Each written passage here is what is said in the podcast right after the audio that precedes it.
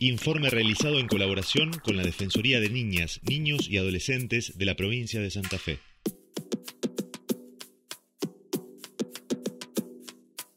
Yo soy Sofía Cefarelli, tengo 17 años y estoy en quinto. Eh, nosotros desde primer año siempre tuvimos un montón de jornadas de ESI, entonces como que estamos acostumbrados a informarnos y capacitarnos porque desde el día uno en la escuela se nos ha brindado esa posibilidad y nos gustó la idea de compartirlo con los cursos siguientes. Yo soy Tomás Gómez. Eh, lo empezamos a pensar más que nada en darles respuestas a las problemáticas que surgen desde los estudiantes, los chicos y las chicas de la escuela. Siempre trabajamos con la dirección porque se nos abre las posibilidades. En estos dos años que tenemos de, de trabajo como centro de estudiantes, nos capacitamos también en el área de ESI. Los docentes hicieron una capacitación virtual y nosotros era más presencial, con juegos. Nos pasó el año pasado en una jornada en conjunto con otras escuelas que había un montón de gente, nosotros quedamos re sorprendidos que no sabían información básica que nosotros habíamos aprendido en primer año.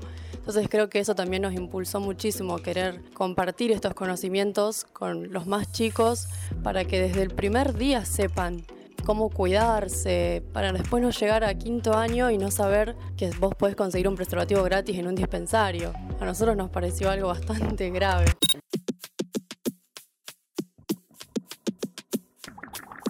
Luego de esa jornada, después nosotros nos encargamos de replicarlo en la, escuela. Les hicimos llegar eh, esos juegos y también trabajamos en jornadas especiales como el Día del Ni Una Menos.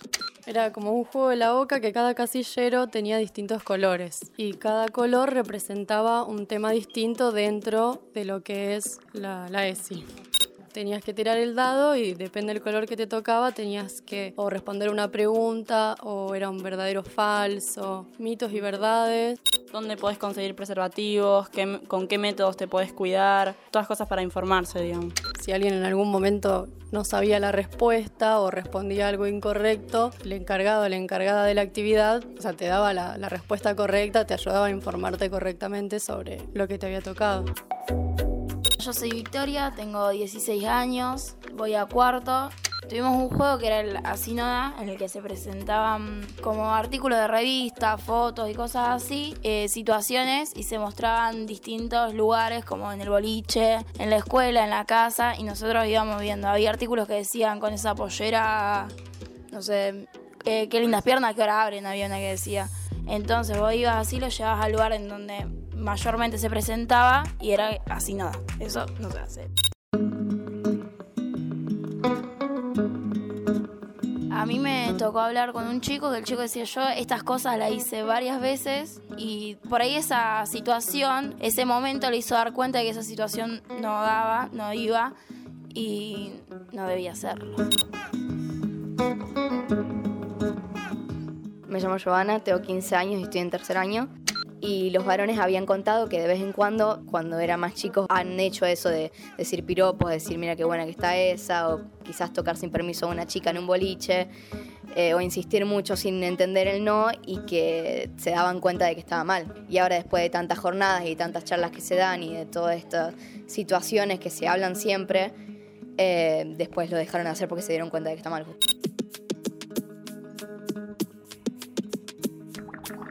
Te encontrás con que cuando vos le, muchas de las cosas que vos les planteas una pregunta de por qué seguimos haciendo esto, no hay respuesta a que por qué se hace, sino que hay un decir, lo hago porque me lo enseñaron así, porque se tiene que hacer así, aprendí esto de mi familia. Entonces, después de que termina siempre una jornada, es importantísimo el ver que las personas, los chicos y las chicas se van diciendo con la pregunta de por qué lo hacemos, por qué tendríamos que dejar de hacerlo. O sea, de decir, ya está, hay un punto, hay una sociedad que cambió, hay las personas que tenemos que cambiar y darnos cuenta que hay cosas que así no dan, que así no van más. Yo soy Bianca Cefarelli, tengo 14 y voy a segundo año. En la clase de Eddie del año pasado tenías que elegir uno de estos temas y hablar sobre ello. Eh, yo había elegido, por ejemplo, todas las orientaciones sexuales que al menos yo conocía y hice afiches para todas y las pegué porque me parecía algo muy importante de pensar, no soy o gay o heterosexual, o lesbiana o heterosexual, puedo ser muchas otras cosas o puedo no ser ninguna, entonces era eh, aprender a identificarse con una o no, o decir no sí o sí tengo que ser una cosa o, o decir soy esto, yo soy yo y me gusta lo que me gusta y ya está. También habíamos hablado sobre qué era la femenidad, porque siempre tenemos en cuenta que, que ser femenina es depilarse toda, de pie a cabeza, eh, ponerse vestidos, tacos, pintarse. Y no es eso la feminidad. La feminidad es ser mujer, o sea, también el, el qué es ser mujer. También habíamos desconstruido cosas, como que no, las mujeres no depilamos de pies a cabeza y no siempre usamos vestido y no siempre nos maquillamos y no siempre tenemos el pelo hasta la cintura. Entonces, era también los estereotipos y de, desconstruir esos estereotipos. Estamos plantados y sabemos muchas cosas que cuando te juntás con otros pares de otras instituciones decís cuánto falta, pero es bueno poder contarles un poco de todo lo que nosotros fuimos aprendiendo y que sepan que como estudiantes pueden pedir y pueden decir queremos que se nos dé educación sexual en las escuelas y es un derecho de todos y todas.